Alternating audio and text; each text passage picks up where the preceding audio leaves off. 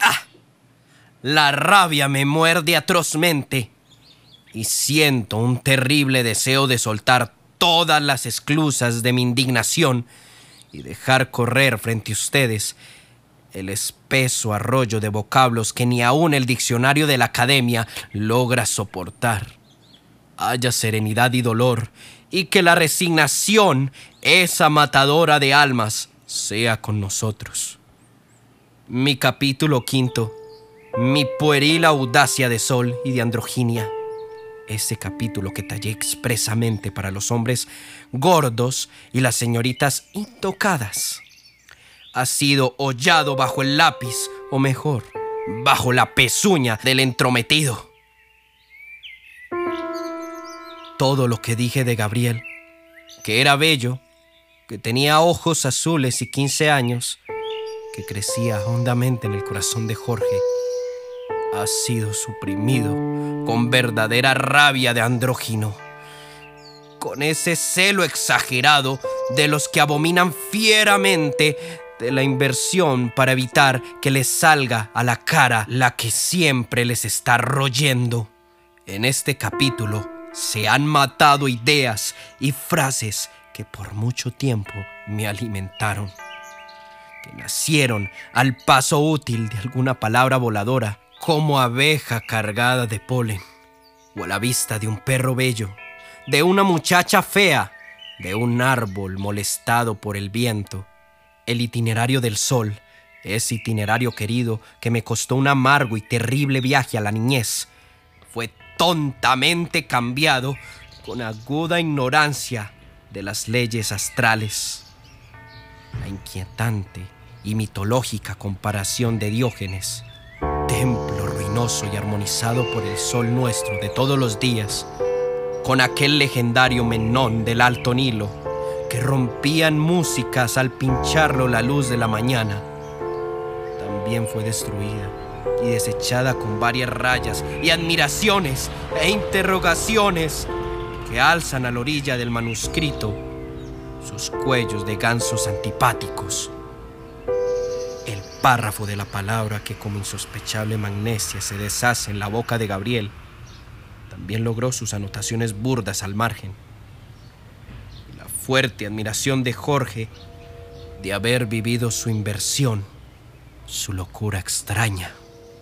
Desde muchos siglos atrás, cuando sus antepasados eran mordidos por el sol en los jarales, o cuando pícaros y frailes metidos a frailes iban a jugar protegidos por alguaciles sobornados, fue tachada íntegramente y reemplazada con una gran flecha que señala al final esta palabra de confianza, literatura. Ojalá fuera simple literatura, esa larga raíz terrible agarrada en el ancestro, que de manera injusta malogra con una savia la vida de muchos hombres.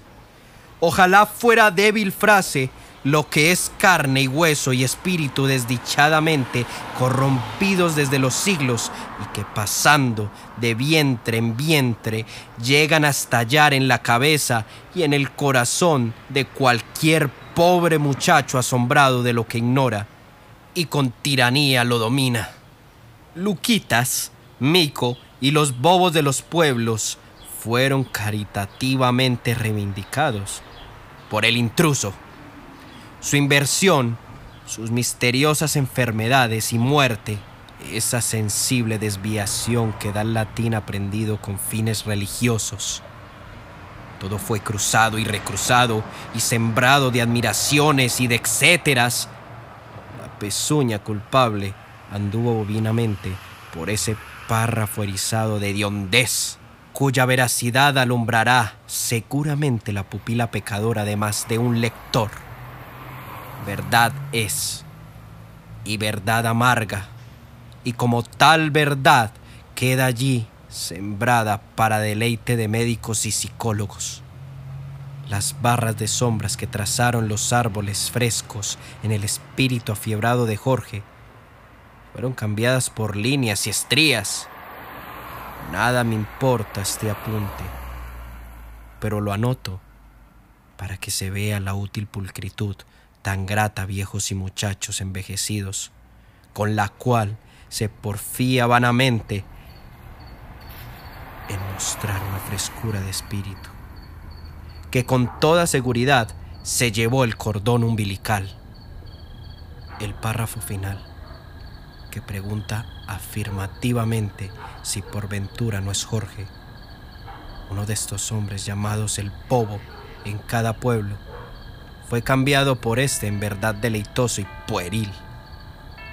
Su alma, meciéndose en las alturas lumínicas del arte y la pureza, vino a repetirle con alegría que era él uno de los pocos hombres totalmente limpios de ese pecado degradante. Y ya pueden ustedes reír de la relación y de la verdad que deduzcan de un tipo como el detallado hasta esta parte de la novela.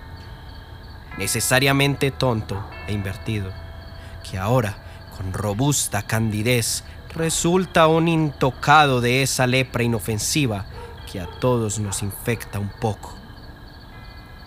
Y es este otro de los peligros a que diariamente nos exponen ciertos escritores a palos, que hacen versos y cuentos y novelas mientras tienen el alma en el cosido o en un roto de las medias.